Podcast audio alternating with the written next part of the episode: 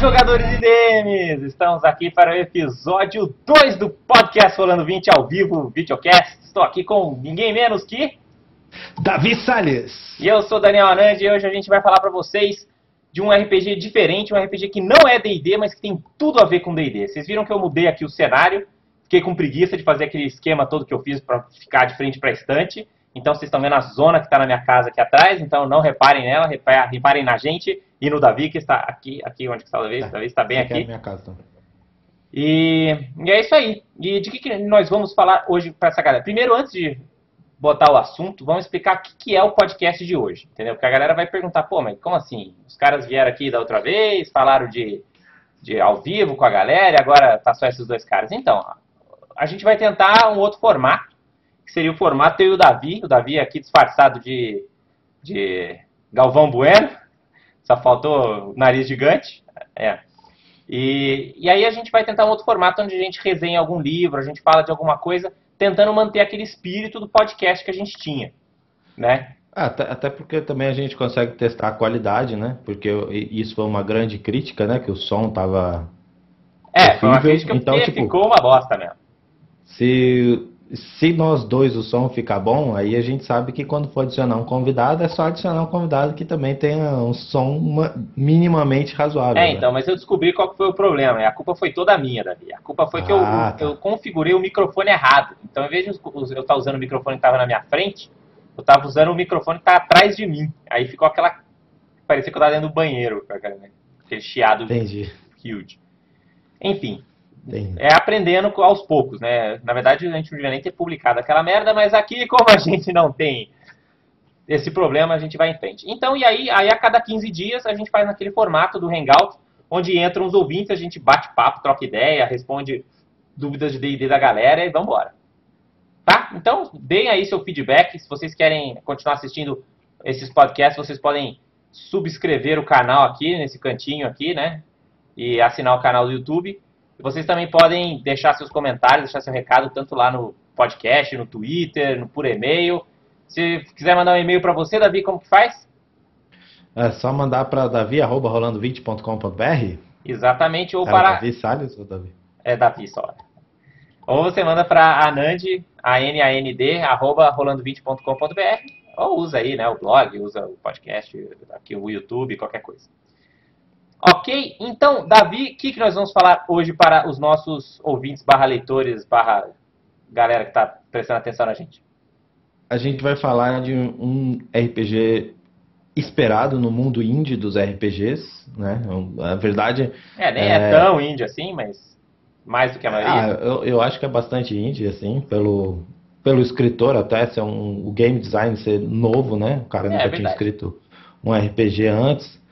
E, então tem muitas coisas novas, isso é bacana, mas ao mesmo tempo você vai ver que não é um RPG que foge do, do padrão. Exatamente. A gente vai falar então deste lindo e maravilhoso RPG chamado The One Ring. The One Ring. Eu vou mostrar aqui na tela cheia para, para os nossos ouvintes e leitores aqui, ó. É esse cara aqui, ó. The One Ring. Tá vendo? Esse meu está no plástico ainda, por quê? Porque eu resolvi abrir ele com vocês aqui jogadores e DMs, tá vendo? Então, é um RPG do que, Davi? É um RPG de... de obviamente, Senhor dos Anéis. Senhor o que que... Dos Anéis. Exatamente. Então, ele é cheio de goodies, a gente vai ver, o Anand vai abrir tudo bonitinho. Uma, algo que eu gostaria é que ele tenha um subtítulo. Ele não é simplesmente importante, o RPG importante. do Senhor dos Anéis. Ele chama Adventures Over the Edge of the Wild. Ou então aventuras nas fronteiras selvagens, sei lá. E por que, que tem esse subtítulo bizarro, Davi? Exatamente, porque eles provavelmente, a ideia é que eles lancem acho que três módulos básicos, aonde vai falar de diferentes regiões do Senhor dos Anéis em diferentes épocas, que vai contar toda a história e, e, e todas as regiões envolvidas na Grande Guerra na Guerra do Anel. Exatamente, ou seja, é, esse é, é como se fosse um primeiro módulo, né? Mas ele é um livro, é, é um RPG básico, ele vem com todas as regras para você começar a jogar, explica o sistema, explica bem o básico, mas ele também se foca né, na parte de cenário, assim, mais ali perto de onde se passa a história do Hobbit, né? Então, você pode imaginar ele como sendo realmente um primeiro livro de vários, parecido com o que o Dragon Age RPG está fazendo, né? Então você tem um, um, primeiro set mais básico, depois outros sets que vão incrementando, vão adicionando novas opções aí.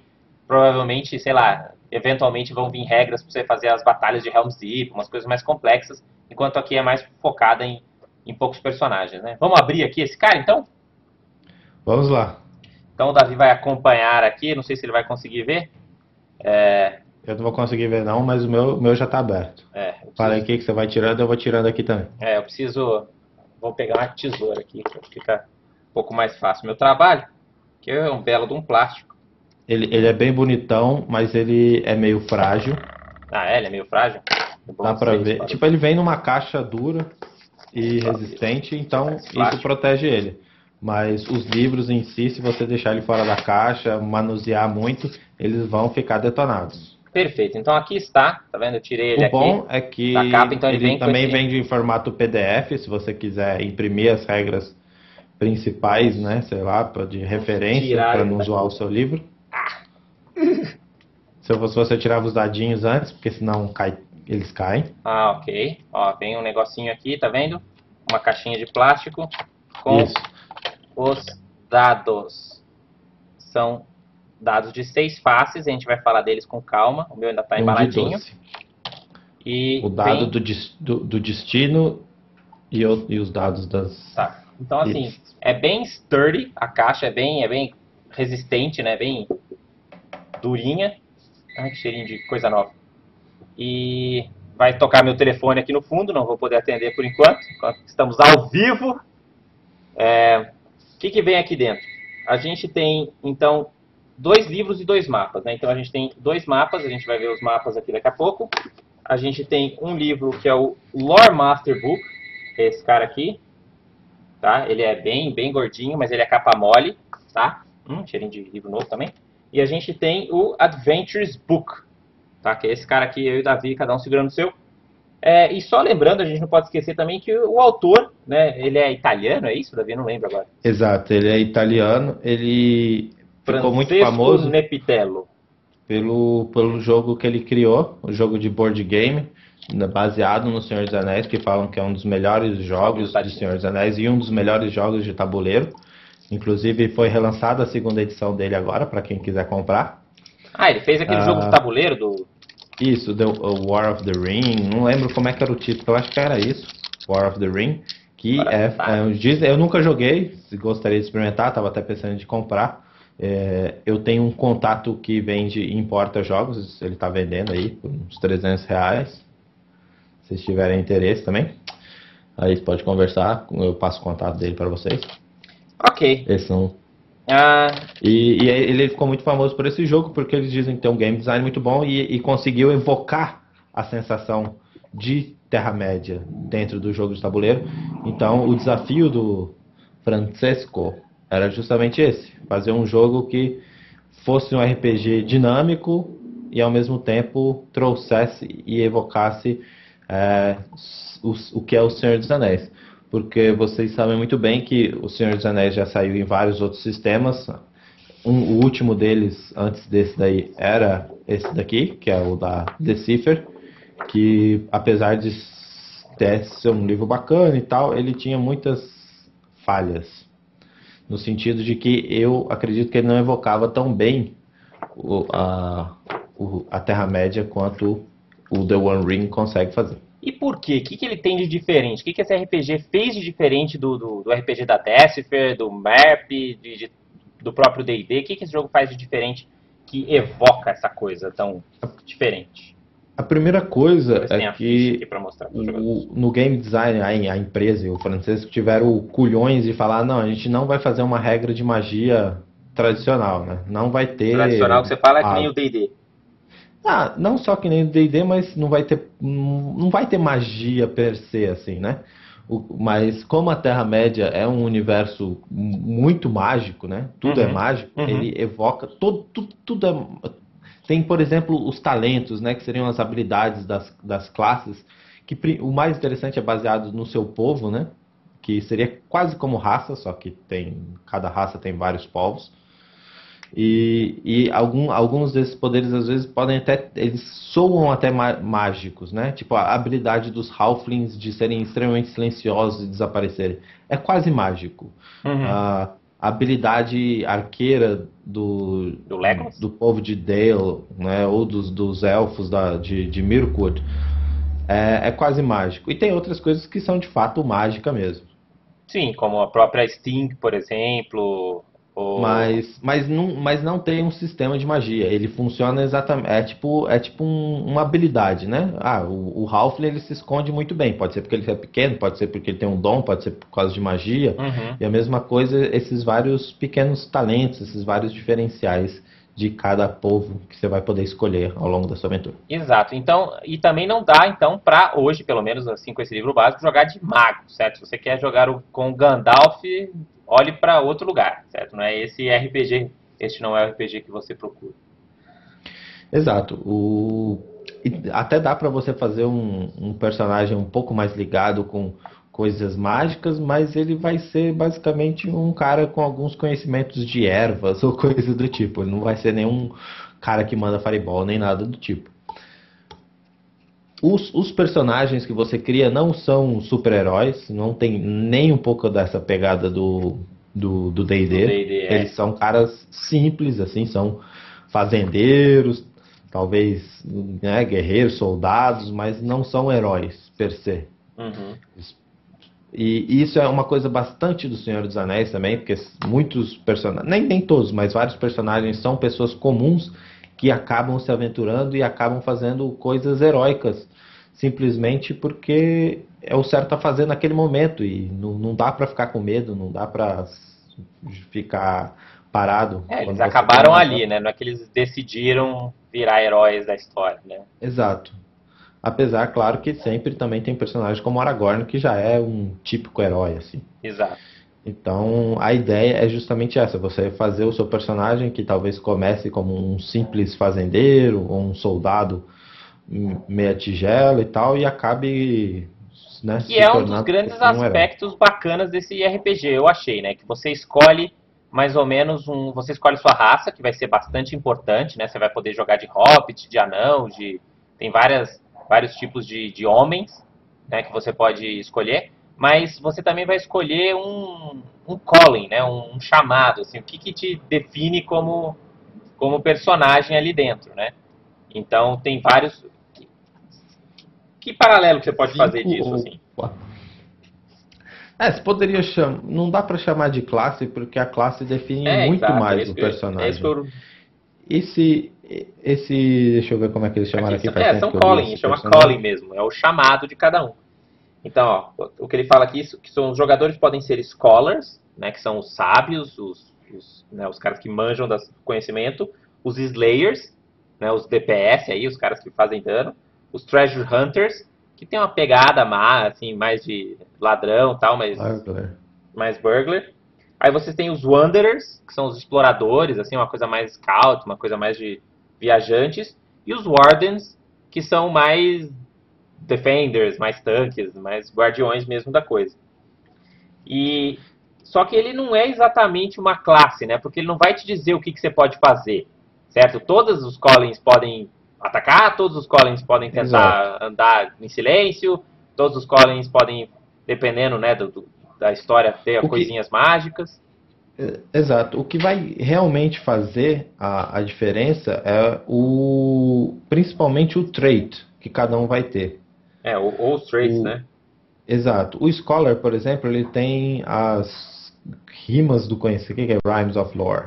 É, são pequenos fragmentos de conhecimento. O que que, o que, que e, e esse cara seria o quase mago, né? Porque no Senhor dos Anéis, como tudo é magia, então ele tem o conhecimento desses, dessas, dessas palavras esquecidas e de cantos élficos, e isso pode inspirar os seus colegas, isso pode fazer tudo, porque a gente sabe que a música e as palavras têm um peso muito grande dentro do universo do Senhor dos Anéis. Então, Rhymes of Lore, se a gente olha aqui depois, a gente vê que cada trait desses acaba fazendo na prática. Tá, e assim, só pra, e só pra gente não tirar o nosso pezinho do D&D, certo? Porque Rolando 20, querendo ou não, é um podcast, é um bloco de D&D. O que, que a gente pode tirar de lição dessas coisas que a gente está falando, né? A primeira delas é exatamente essa, assim. É você querer tirar mais do que do, do que tá lá, entendeu? Então, assim, não é porque você é um defender, você é um mago, que você precisa também estar tá tão fixo naquilo, entendeu? É legal você ter os papéis definidos, mas relaxa, entendeu? Quando você não estiver lá em combate, não fique muito preso nisso. Esquece as suas cartinhas. Né? Explore mesmo o que você possa fazer e dê valor para essas coisas. Dê valor para o conhecimento, para coisa que o seu personagem sabe. Né? Se você conhece a região, né? usa um pouco dessas técnicas de narrativa compartilhada, né? inventa algumas coisas aí que você sabe da cidade, por aí vai. Exato. E então, para que, que servem esses traits? Os traits, eles vão servir para é, é, uma mecânica muito interessante, inovadora, assim. Na verdade, eu não sei se outros RPGs já fizeram isso, mas esse faz de maneira bem interessante. Quando você tem um trait e você está usando uma skill, fazendo alguma coisa, mais do que usando uma skill, né? Mas tomando uma ação aonde o seu trait é relevante, você pode ou ter um sucesso automático ou ganhar um ponto de experiência. De ser, ganhar né, um, um, um, ponto de experiência. Então, por exemplo, se você é um Slayer, você tem um enemy lore. Você conhece um inimigo muito bem. Podem ser os wargs, podem ser orcs, podem ser trolls. Uhum. Então, se você está investigando pegadas e você quer saber se é de orc, você sabe. É simples assim. E a mesma coisa com todas as outras. Então, se eu sou um ladrão, eu sei roubar. Eu não vou ficar jogando dadinho para bater carteira de transeunte. Exato. E isso. Toda vez. E a outra possibilidade do trade também é quando o mestre diz que não seria possível tomar aquela ação. Você, se você tem aquele trait, você pode tomar aquela ação. Por exemplo, ninguém consegue roubar um tesouro de um dragão, porque eles observam e são totalmente, né, ele tem atenção total. Ou, Agora, ou passar escondido você... por trás de um beholder. Exato. Agora, se você é um treasure hunter e tem o trait burglar, aí você fala, tudo bem, ninguém consegue, mas eu consigo porque eu tenho esse trait. Ou eu pelo menos posso você... tentar. Exato. E aí você pode tentar e você rola os dados normalmente. Então essa é essa é, é isso que os traits vão acabar fazendo. São essas três possibilidades é, que você pode então, fazer. Então eles são bem fortes mesmo, né? Eles não são simplesmente umas características de ah, fluffs, assim. Então se você tem um trait, ele realmente faz a diferença. Se você isso, tem um isso. trait de ser cavaleiro de Rohan, sei lá, você é cavaleiro, meu, quando você tá num cavalo, você nunca vai cair do cavalo, você nunca vai passar vergonha no cavalo. Né? Não, não é aquela situação do D&D clássica, onde o cara tem 45 no skill, rola um no dado e passa maior papelão. Exato. Ninguém e, passa e, papelão nos livros. E, e são os três que vai permitir você, de certa forma, ter é, tomar ações quase heróicas, né? Que vai te possibilitar fazer algo que nenhuma pessoa normal faz. Muito bem. E e vamos falar então dos dados, Davi. Acho que esses dados são bem curiosos, né? Então ele vem 6d6, tá? Com algumas, algumas marcações diferentes aqui. Não sei se vai, vocês vão conseguir enxergar direitinho, tá? Então é aqui um d6, depois a gente vai ver as, cada um deles. Muito bem. Deixa eu maximizar a tela aqui para a galera ver melhor. E a gente Mostra tem também aí. um D12, tá vendo? A gente tem um D12 aqui. Então, ó, o D12 ele é um D12 normal, tá? De 1, 2, 3, 4, 5. Só que em vez de ter o 10, não, o 10 não, em vez de ter não, o 11, 11 e o 11, 11, ele tem este símbolozinho aqui, que é o símbolozinho o G de Gandalf. É o G em élfico de Gandalf. E a gente tem este símbolo gracinha aqui. Não sei se vai dar pra ver. Que é o, o olho de Sauron. É o olho de Sauron. E você tem o D6, tá? O D6 ele é diferentinho aqui também. Ele tem o 1, o. e agora vai ser complexo, hein? Mas o 1, o 2 e o 3, tá? Eles, eles, ele é assim meio vazadinho, meio. tem só o outline. Tá? E o 5, 6 e o 4, o 5 e o 6 eles são pretinhos completos. E além disso, o 6 tem este símbolo aqui. De Tegma. Que é o símbolo de quê, Davi? Tegma. De tag? Tegma. Na verdade, não sei o que, é que significa, mas é o símbolo de Tegma. Tá, que é o que vai determinar quando você faz crítico. Porque como é que funciona esse jogo? Todas as habilidades, ele vai funcionar um pouco que nem storyteller. Né? Você tem você bolinhas, tem ou você tem estrelinhas, ou você tem asteriscos, Isso. e quanto mais e asteriscos, melhor você é bolinha, numa skill, né? Exato. Cada estrelinha e bolinha vai fazer você rolar um D6. Normalmente você vai ter dois, três você já é bom, um você é ruinzinho, dois você né, é razoável. E E o D12? O D12 é o dado de destino. Ele é. Você sempre rola independente de qualquer coisa. Por isso que ele é mais aleatório que o, que o D6, certo? Tem mais. Exato. Mais aleatoriedade. Então, se você... Exato. Então se você tem skills, a chance de você tirar um número razoável é grande, até porque não varia muito. Então vamos lá, Davi. Agora... Vamos, fazer um exemplo prático para os ouvintes aqui. Eu quero pular uma Beleza. ponte com o meu, meu homem. Ele Beleza. tá lá, ele correu, pegou um impulso, pulou por cima da. Pulou. Pulou a ponte? Não, então não tem ponte. Ele pulou o abismo. Tá bom. Tá, eu tenho. Então você vai rolar. Qual que é a perícia que eu teria? Skills. Tá, mas digamos que seria a perícia atletismo aí, ou similar. E eu tenho. Algo similar a isso? Eu sou bonzão nisso. Eu tenho três, três níveis. Tenho três bolinhas. Três níveis. Você pode ter até quatro, possivelmente. Então você vai rolar um D12 e, e o 3D6. Aí você rola. Tá, rola aí pra mim. O que, que sai? aqui um 10, um 2, um 1 e um 3. Tá, então um 10. Deu 16 no total. Tá, um 10, um. Tá, isso aí que o Davi falou. Geralmente o, as dificuldade, a dificuldade é 14. Só que nesse jogo, ele. Por que, que é 14? 14 é um número alto. Mas é que nesse jogo ele incentiva você a não rolar para coisas medianas. É, se fosse para atravessar com a ponte, fala, pô, atravessou aí, vai ficar rolando dado, Isso. atravessar a ponte. Se fosse para pular um lugar que se, tá, você caía, você machucava o joelho, ó, que triste. Velho, não precisa. Seu okay. personagem não é idiota. Não vai Tipo, no D&D rola muito dessas comédias, né? Porque você acaba rolando dado para coisas que heroicamente são meio inúteis. Nesse jogo ele não incentiva. Então a rolagem é sempre é, desafiante, então a dificuldade padrão é 14. Então mesmo o Anand tendo 3 dados, só conseguiu tirar 16, mesmo assim tirando um 10, que é um número muito bom no, no, no dado de destino. Mas, Mas você pode ver... Davi. Isso, não, não é simples, cara. Você joga os dados, é maior que 14, você passa o teste. não, mas que é difícil que é tirar 14. É, difícil. Porque ó, o é mínimo fácil, que eu posso tirar é 4, certo? O mínimo é, é nem é tão mal, porque o máximo é 14 mais 18, dá 30, 32, é isso? Isso, nesse daqui a média vai ser, sei lá, 5 e nesses aqui vai ser 7. Então somando você vai ter 13. Então você vai estar ali mais ou menos na média, você vai passar. Okay. Só que você tem 3 skills. Ok. Então você é bom. Com 2 você já vai ser abaixo da média. Então tá. é, é desafio. E por que então tem esses símbolos aí? O que, que os símbolos do D12 fazem? Então vamos lá, o símbolo dos D12. G de Gandalf, sempre sucesso. Independente da dificuldade, independente do que você rolou no resto. Ou seja, Olho qualquer um com um pouco de sorte consegue fazer as coisas mais mirabolantes. Exato. Olho de Sauron, falha.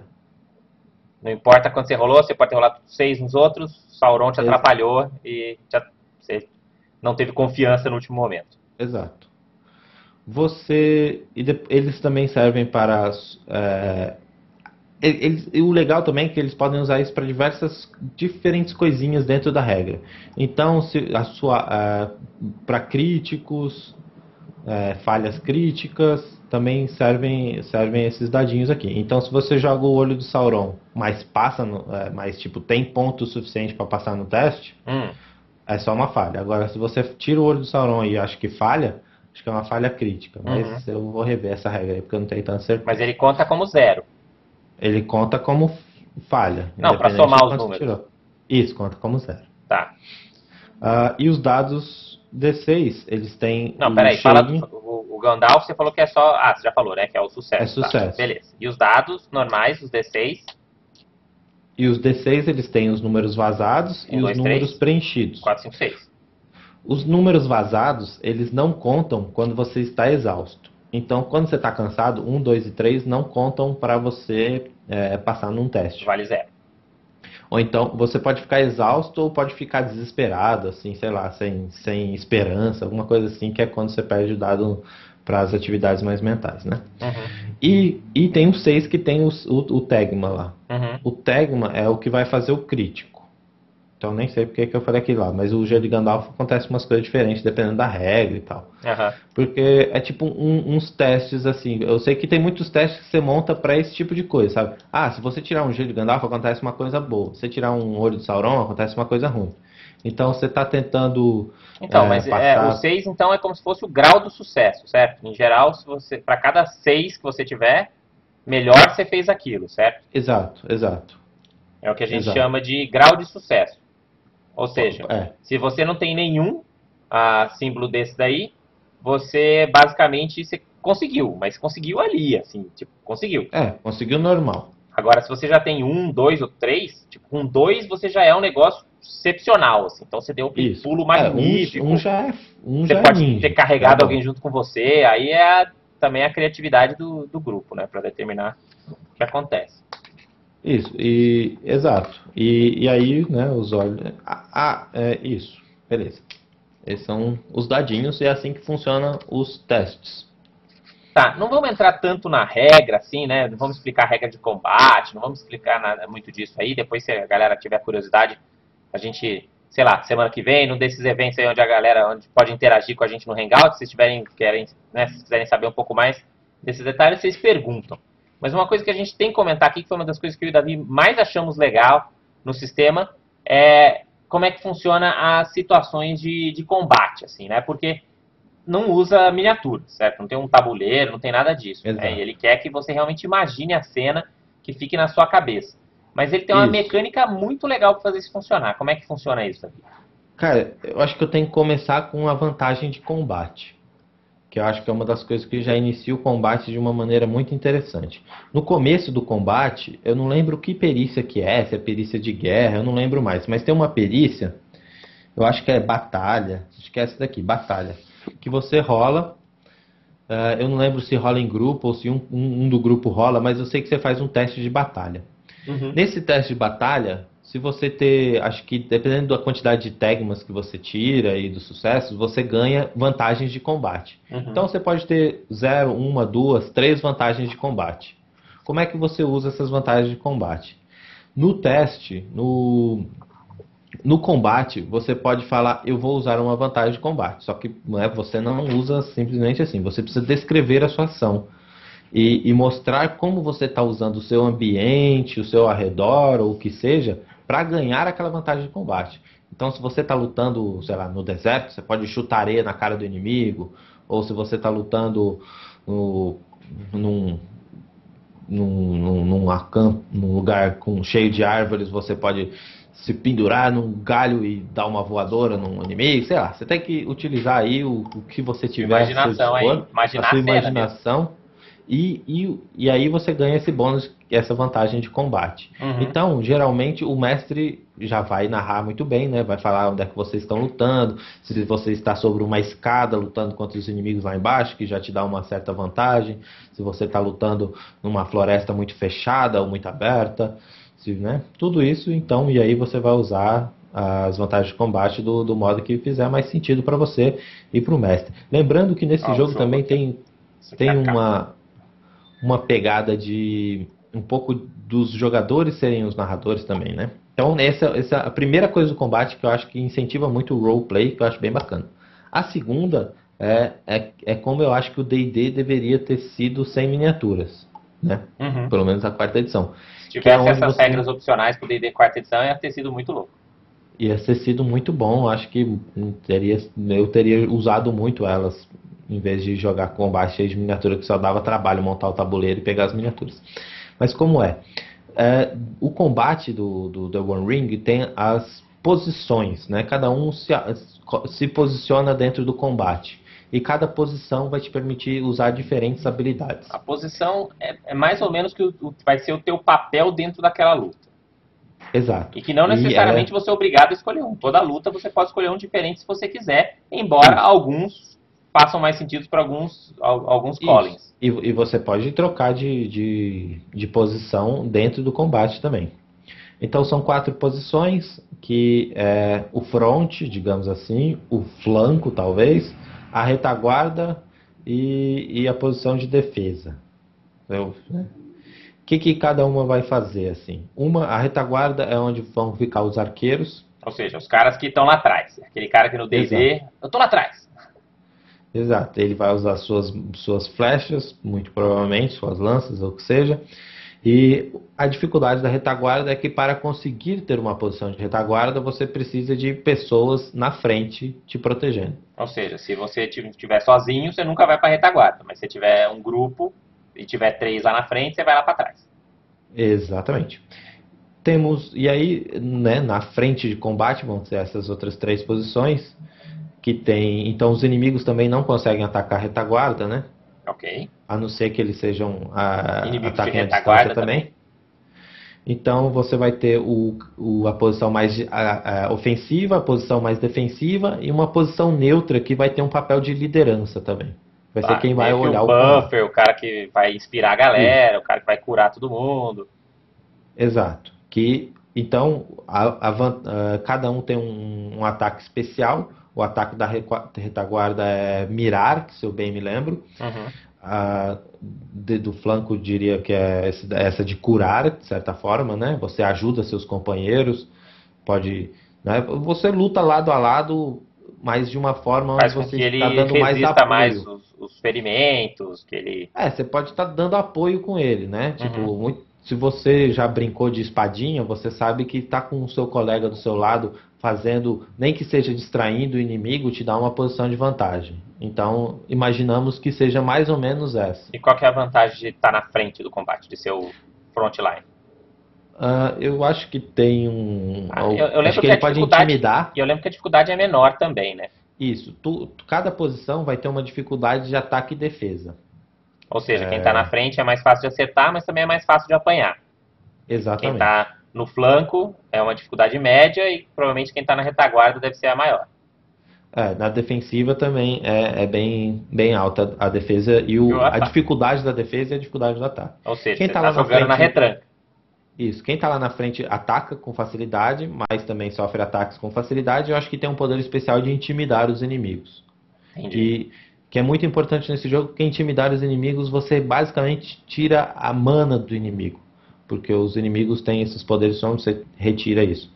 Uh, e o poder da defensiva é tomar um ataque, você usa sua ação para tomar um ataque que era direcionado a outro jogador. É importante lembrar que nesse jogo ele é razoavelmente mortal. Ele não é super mortal, assim, não é um apanhou e morreu, mas esse jogo, ele dependendo da sorte, ou seja, principalmente dependendo do, desse dado aqui, né, o, o, dado do destino, se você... Ah, uma outra coisa que a gente esqueceu de falar, né? O Gandalf é bom e o Olho de Sauron é ruim para os heróis, mas o Gandalf é ruim e o Olho de Sauron é bom para os vilões. Não muda muito na prática, mas é um detalhezinho divertido. E então, provavelmente você, se for você for um guerreiro com armadura tal, você deve aguentar umas 3, 4 espadadas. O problema é que se você tomar um crítico, você tomar um edge, né, ou, ou ferimento, né, que é como o jogo chama, é, é, é Pierce Attack, né, que ele chama, né? Eu não, agora eu não estou lembrando. Ah, tem um... Ou Wounded tem Attack, eu não sei. Attacks eu não lembro exatamente qual é o termo. causando um ferimento. Exato. Se você tem um tem, ferimento, tem várias formas, né, você vai ficar tired de uma vez. Então, Exato. se você está ferido, se você ficar ferido, ou seja, você tomar um ataque forte desses inimigos, seus 1, 2 e 3 nos D6 vão parar de valer. Então, você tem que estar muito numa, numa paranoia de pensar o que você está fazendo no, no, combate. Então, pô, se de repente está lá na frente, aí você tomou um ferimento, meu, de repente vale a pena você ir para a defesa, ou pelo menos ir para o flanco, entendeu? E, e, e, esse tipo de coisa, e, e trocando, né? Ah, agora você que está sem, sem dano, vai para frente, troca pro cara da defesa, e vai fazendo esse jogo.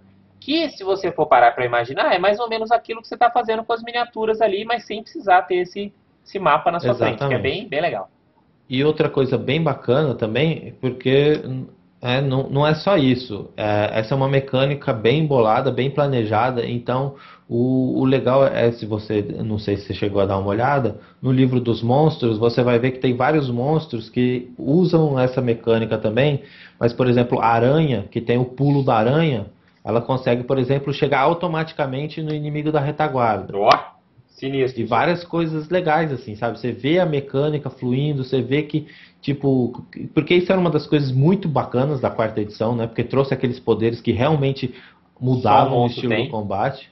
E, e, e, isso e o The One Ring conseguiu trazer isso mesmo sem as miniaturas, apenas com essas posições. Uhum. Né? Então, tipo, o monstro consegue fazer isso, o monstro consegue fazer aquilo também. E a única coisa que eu acho que eu senti falta um pouco era de umas regras um pouco mais avançadas, com mais opções, né? Sei lá, acho que o cara da retaguarda podia fazer mais coisas, o cara do flanco podia fazer mais coisas. Acho que só um, um poder tem, especial. Tem que tomar cuidado. Posição, então, é que, as, que é, é que as lutas têm que ser especiais o suficiente. Porque se você põe luta, luta, luta, luta, o cara que fica lá atrás fica fazendo flecha, flecha, flecha, vai começar a ficar meio paia, né? Agora, se toda a luta é emocionante, o cara lá de trás nunca tá muito seguro, se de repente vai uma aranha pular nele, aí a coisa já muda de figura. Exato, mas, mas eu, eu acho legal ter um pouco mais de opção, e até porque não é difícil, né? Eu acho que o mestre mesmo pode inventar. E a ideia, eles nem colocaram porque a ideia é que os jogadores pensem nisso, né? Uhum. Os jogadores pensem nessas ideias, uma, o que, que, eles vão fazer. Uma outra coisa que eu gostei bastante também desse, desse sistema é o sistema de degeneração dele. Né? Então, todos os personagens estão aptos a serem corrompidos. Isso eu achei bem legal, que tem, que tem muito a ver com a história, principalmente com a história do com a história do Gollum, com a história do, do, do Frodo, né? Aquela coisa do mal é. corromper, é, né? No Senhor dos Anéis, a corrupção é muito clara, assim, né? Os personagens não tem um personagem meio cinza, né? O personagem que acaba sendo mal acaba se tornando uma pessoa horrível e corrompida mesmo, seja por pela pela e, e aí vem os, os, crimes capitais, né? Os, os, pecados capitais comuns, né? A vingança, a avareza, essas e essas vão ser as degenerações Exatamente. que você pode falar um pouco mais. É, essa é a pegada do livro. Então, cada cada classe, né? Cada um daqueles Collins tem um é por Colin, não é? Que a gente tem. Isso, cada Colin vai ter a sua a sua degeneração. Tipo então, o cara que gosta de tesouro o Treasure Hunter, ele vai ter Dragon Sickness. Dragon Sickness, exatamente. Então tem uma tabelinha aqui de degeneração. Então o, o Slayer, por exemplo, ele tem, acho que é o Curse of Vengeance, né? É o de vingança. Então, à medida que você vai ganhando esses pontos de corrupção, né, que você vai sendo corrompido pelas forças malignas de Sauron, você, no começo, você vai ficando só meio, meio escroto, assim, né? Tipo, não ligando muito. Depois você vai começar a ficar rude mesmo, você começa a ficar grosso com as pessoas, começa a ficar brutal. Aí, se você vai piorando, você fica cruel, assim. Aí você começa a ter gosto de fazer essas crueldades, assim, de ver bicho sofrer, você vai torcer as, as flechas Porque lembrando que no Senhor dos Anéis, mesmo contra os orcs, nenhum, nenhum dos heróis ou nenhuma pessoa do bem nunca torturou, nem fez nada do tipo. Eles lutavam de forma honrada, mesmo Isso, com as criaturas mais. bicho lá e beleza. Exato. E aí, no final, você sempre fica a coisa mais terrível dentro daquele conceito, né? Então você vai virar um assassino, um ladrão, um covarde, enfim. Exato. E que também é uma forma de você perder o seu personagem.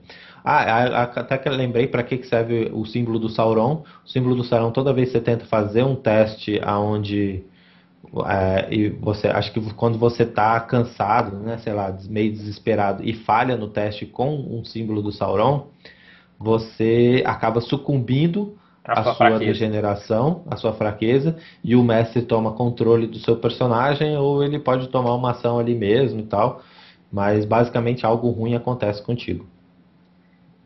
Bom, é isso. Tem também tem várias outras coisas interessantes. É, ah, acho que pode falar também a coisa da, descanso, das viagens. Da, é, vamos falar, falar, falar rapidinho da, da, parte de que viagens. Ocupa né? bastante do livro. Se tem que ter um sistema, num sistema, né, num jogo de RPG do Senhor dos Anéis, é como você viajar. Porque como esses caras viajam. Né? É, basicamente Exato. são três livros sobre a história de um cara que anda pra caralho. Então, você tem que ter um sisteminha para isso. Né? E, e, o jogo traz esse sistema. É um sistema que te dá regras para, ok, vocês chegaram em, em, em Valfenda, né? Vocês chegaram em Rivendell. E aí, o que, que acontece? Ah, então tem um sisteminha para você fazer amizades, para você encontrar as pessoas na cidade, para você descansar, para você recuperar um pouco dessa degeneração que você está tendo, né? O que é, mais? Na, é, na verdade, é, tem um sistema de tem tem o é que esse é o sistema, o sistema de descanso, de né, que eu estou falando, esse, é o sistema é, de viagem. Esse é outro sistema. O sistema de viagem ele é bem interessante porque ele tem uma pegada também, sei lá, meio de D&D, assim, de papel, né? E, e mas basicamente é, vai ter cada personagem vai ter o seu papel dentro da viagem e aí você vai fazer os cálculos de quantos dias vai demorar para ver quantas roladas você vai fazer e qual vai ser a dificuldade, dependendo da região que você vai. Pode ter uns encontros e, aleatórios. E os encontros aleatórios ocorrerão justamente tipo de uma falha num, num teste de viagem.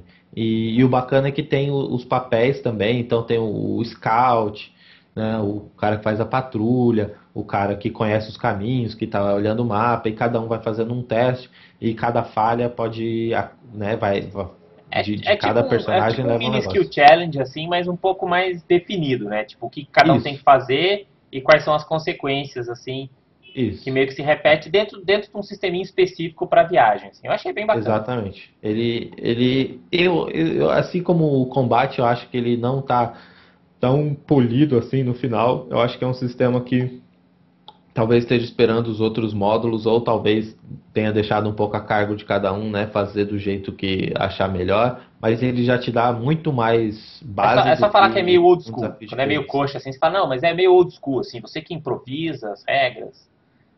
Certo, tá? é meio old school. Eu, eu achei o combate o teste de perícia ficou bem interessante, mas eu acho que, por exemplo, para o mestre novo, ele não dá tantas ideias. Eu acho é, que esse não é um RPG simples, definitivamente. Eu fiz uma ficha aqui e esse não é um RPG fácil de você sentar fazer ficha, sabe? É, então, não recomendo como primeiro RPG de ninguém.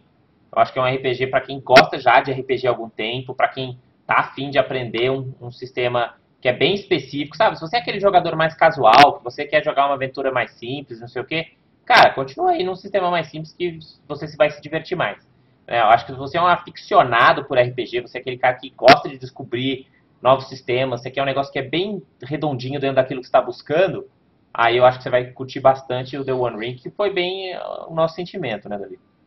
É, acho que sim. Apesar de ser um RPG complexo, ele é simples de se jogar, eu acho. Ele é complexo de se aprender, mas ele é simples de se jogar. Sim. Então, no momento que está todo mundo na mesa com suas fichas, o mestre preparou a aventura. Preparar a aventura dele dá um pouco mais de trabalho, já que os monstros são quase como jogadores, as fichas dele também, que né, é um pouco old school. Mas também não é, mas também não é tão voltado para o combate. Mas é, mas não é tão voltado para o combate. Então, tipo, mas eu acho que na mesa em si ele é um sistema extremamente redondo. Você não vai precisar ficar procurando o livro para ver regras, sabe? Esse é o tipo de coisa que provavelmente não vai acontecer. Não é tipo complexo nesse sentido. Sabe? Ah, o que, que acontece quando a gente faz isso? Não. É tudo. As regras são bem mais simples né, nesse sentido, mas é, é, é, simples de jogar, complexo de se aprender a jogar. Mas depois que eu acho que você, você aprende, é, vai numa boa. Entendi. Vou botar aqui uma imagem para a galera ver do The One Ring. Esse aqui são esses três livros com essa capa. E a gente agradece, então, todo mundo. Esse aqui foi o episódio de hoje. E vamos ver. Se vocês curtirem, deixem aí seu recado. E na semana que vem, na próxima segunda, a gente tem Hangout ao vivo com todo mundo para a gente trocar ideias, fazer várias perguntas. Obrigado, Davi, pelo seu tempo e dedicação. E até a próxima, galera. Então fica aí um abraço a todos e rola em 20. Rola em 20, pessoal.